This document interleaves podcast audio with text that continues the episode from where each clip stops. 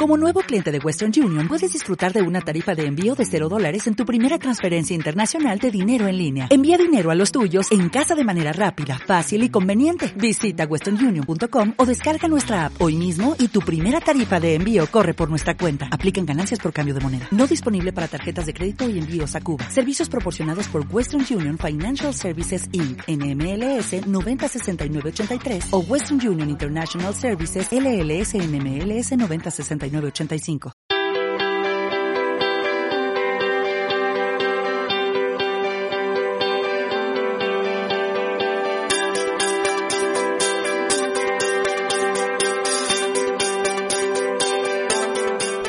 Muy buenos días y bienvenidos a Turismo Real.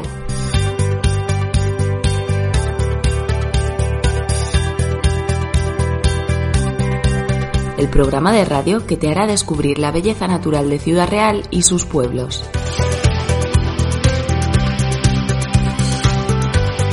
Soy Claudia Corella, una ciudad realeña de pura cepa, y me he propuesto traeros cada semana las mejores rutas turísticas de la zona aquí, a CLM Activa Radio. ¿Estáis preparados para disfrutar de nuestra maravillosa tierra como es debido? ¡Comenzamos!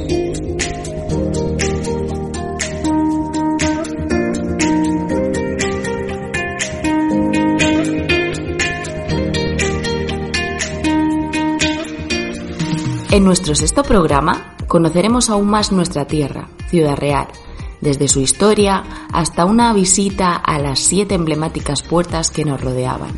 ¿Te vienes?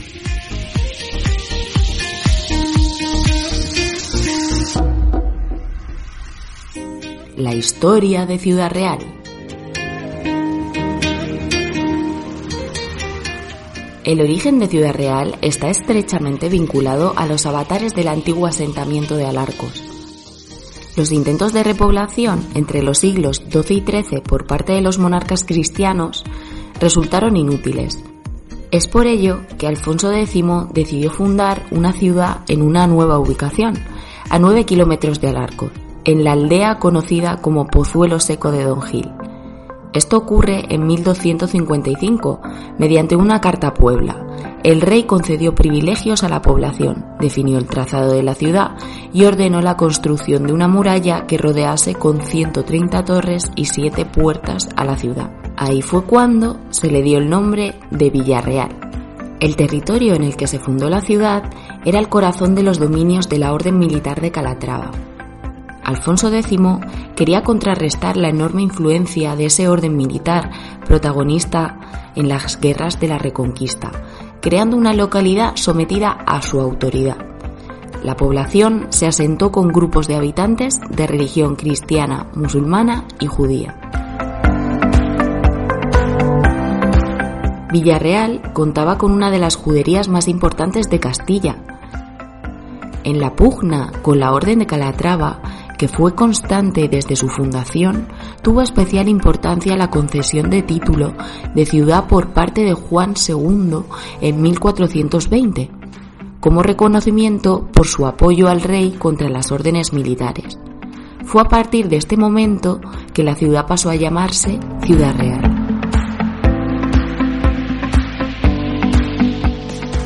Desde su fundación hasta el siglo XV, la ciudad vivió una época de crecimiento.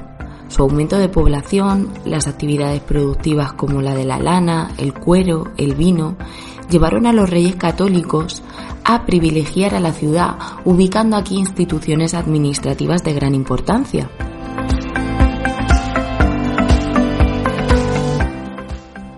En 1483 se estableció el Tribunal del Santo Oficio y en 1494 la Real Chancillería, principal órgano de justicia del reino. Estos organismos tuvieron su sede temporalmente en Ciudad Real y marcaron el momento de mayor auge. En 1691 fue denominada capital de la comarca de Castilla-La Mancha sin embargo, Almagro le arrebatará este puesto en 1750 al ser durante siglos la sede administrativa de la Orden de Calatrava, lo que se tradujo en un importante desarrollo de esta localidad. En 1833 finalmente se crea la provincia de Ciudad Real, con Ciudad Real como capital.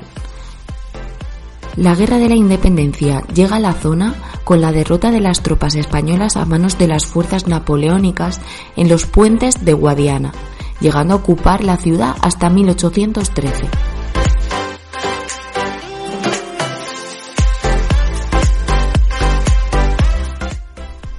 Ciudad Real y su provincia, durante la primera mitad del siglo XIX, vivió una etapa de estancamiento marcado por el descenso de la población, las malas comunicaciones, la escasa inversión y la excesiva dependencia del medio agrario.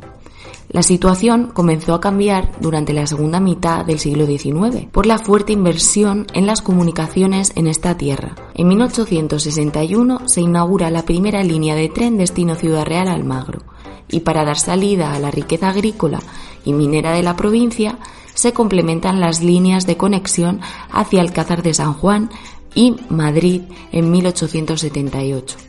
Además, también llegó hasta Badajoz. Fue tal su desarrollo que Ciudad Real llegó a tener hasta dos estaciones de ferrocarril. Este momento de esplendor se ve ilustrado con la construcción de algunos de los edificios más bellos de la ciudad, como el Casino o el Palacio de la Diputación.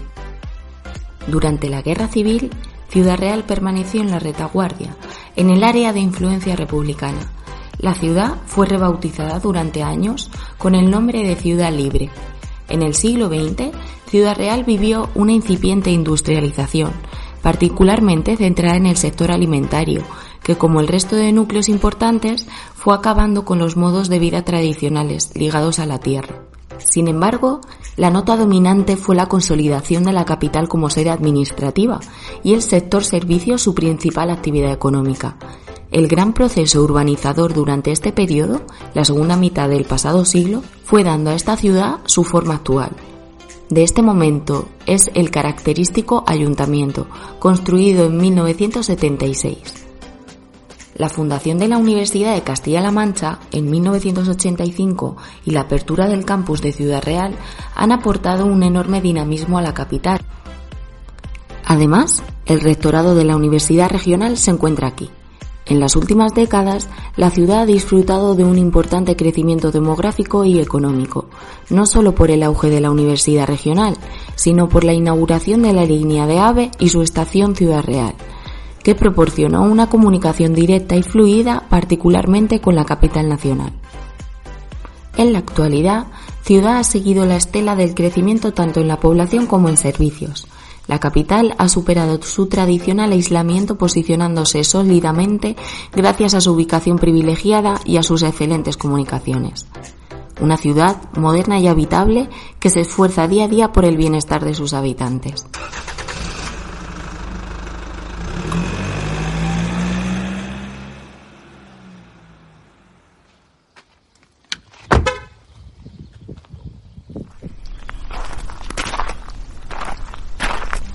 Y ahora, antes de irnos con la primera parada, retrocedamos un poco. Porque ya sabemos que Ciudad Real tuvo siete puertas en su cerca. La de Toledo, la de Calatrava, abierta a una amplia torre de protección que la contenía y cuya apertura se trasladó luego a un lado de la misma torre. De la Mata, guarnecida por dos torres, la de Granada, cercana al Alcázar Real de Alfonso X, y a la de Alarcos, y reforzada por cuatro torreones, dos de ellos en el interior. Al mismo tiempo, también había otras puertas o portalones de menor importancia, pero con un carácter distinto al de las puertas del portazgo o de la entrada, que eran las de Ciruela, el Carmen, Santa María, las cuales facilitaban el tránsito de personas y caballerías con las aldeas y términos de la ciudad. Este cinturón de piedra, con las correspondientes puertas, delimitaban un espacio urbano que estaba articulado con unos ejes varios, formados por las calles principales de la ciudad. El trazado de las principales calles se realizó usando una buena parte de caminos que atravesaban el antiguo pozuelo de Don Gil, quedando una estructura urbana de tipo radial. Esta cerca y sus puertas sufrieron los avatares del tiempo, hasta el año 1600 solo se podía acceder a Ciudad Real por las puertas de Toledo y la de Alarcos, así como la del Portillo de Santa María. El recinto de la cerca fue restaurado por primera vez en el año 1489 y por última vez en el siglo XVIII. Y ahora, sin más dilación, vamos a dar un buen paseíto, porque vamos a visitar las puertas de Ciudad Real.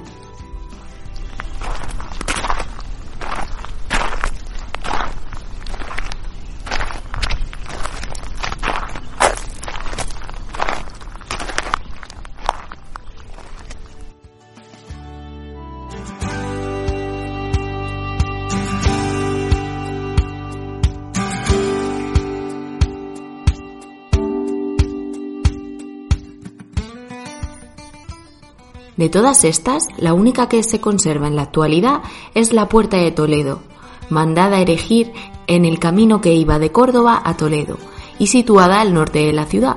La construcción de la Puerta de Toledo se concluyó en 1328, como aparece reflejado en una inscripción hallada en la misma. Fue declarada Monumento Nacional en 1915 y ha sido objeto de varias intervenciones a lo largo de la historia, debido a habituales problemas de humedad, ambientales y de patologías en la piedra. La más reciente rehabilitación se ha concluido con importantes hallazgos, como los cuatro bustos esculpidos en las dos claves de las bóvedas del paso por el interior de la puerta, y que pertenecen al momento de su construcción original, ayudando así a su datación. ¿Lo veis? Es alucinante, me encanta pasar por debajo de esta puerta. Pero si no podéis visitarlo como yo ahora mismo en persona, también podéis hacer una visita virtual buscando en la web de Turismo de Ciudad Real en el apartado de la Puerta de Toledo. Y ahora nos vamos a la siguiente puerta.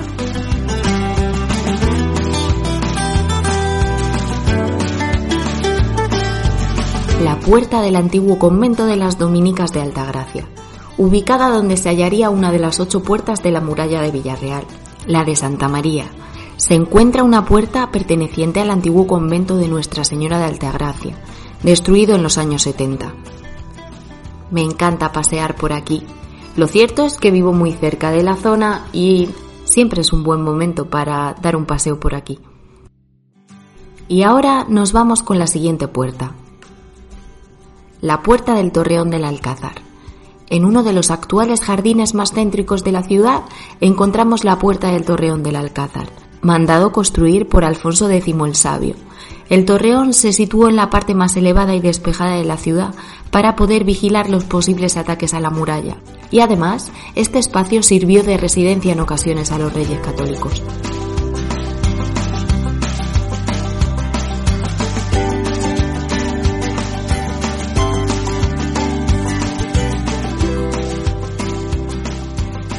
Hace unos pocos años reformaron esta zona del Torreón del Alcázar y como podéis observar en estas ventanas hay unas cuevas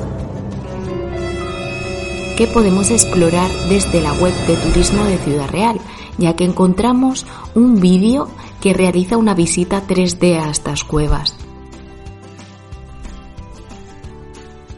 Y por último, nos vamos a nuestro último destino. Está muy cerca de aquí. Acompáñanos. Nos vamos al tramo de muralla que queda en el torreón. Nosotros le decimos los murillos. El rey Alfonso X ordenó en 1255 la fundación de Villarreal, definiendo su trazado urbano y mandando edificar una muralla de forma ovalada, pues aquí sigue quedando un trozo de esta muralla. La muralla llegó a tener 4,6 kilómetros de longitud y 130 torres con sus ocho puertas. Como ya dijimos, Toledo, Calatrava, La Mata, Granada, Ciruela, Alarcos, Santa María y la del Carmen. Y este es el único tramo de muralla que ha llegado a la actualidad. Se localiza aquí, en la Ronda de la Mata. Es impresionante, ¿verdad? Impacta ver este gran trozo de muralla dentro de la ciudad.